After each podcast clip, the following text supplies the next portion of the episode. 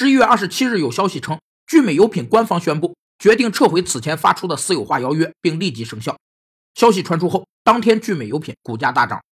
上市公司私有化是指上市公司大股东作为收购建议者所发动的收购活动，目的是全数买回小股东手上的股份，买回后撤销这家公司的上市资格，变为大股东本身的私有公司，也就是俗称的退市。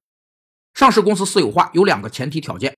一是因股票价格过低，市场估值偏低，而公司的大股东和管理层却对公司的长期发展看好，从而使得控股股东认为把上市公司变为私有公司更有利于其长期发展。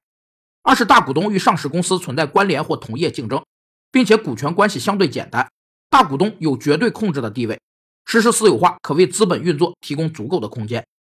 上市后的聚美优品一直麻烦不断，股价也一路下跌。